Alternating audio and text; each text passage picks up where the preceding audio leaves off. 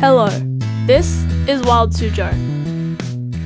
Today, we'll be talking about the skunk, a mammal that is mostly found in the Western Hemisphere. First, skunks are mainly black and white creatures, and are usually the size of a house cat, though some can be smaller. The patterns on their coats vary among species.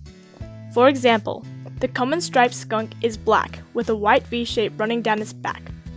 The spotted skunk, however, is black with a white spot between its eyes and small white stripes running down its back and sides.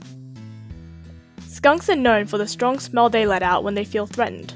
They have this ability because of scent glands located at the base of their tail, like all carnivores do. However, these glands are extremely developed in skunks. The strong smell can be emitted as a cloud, or can be a stream directed at an object. The stream that a skunk will direct at something can be surprisingly accurate. Skunks have a diverse diet that also changes among species. Spotted skunks are the most carnivorous of skunk species, meaning they eat a lot of meat.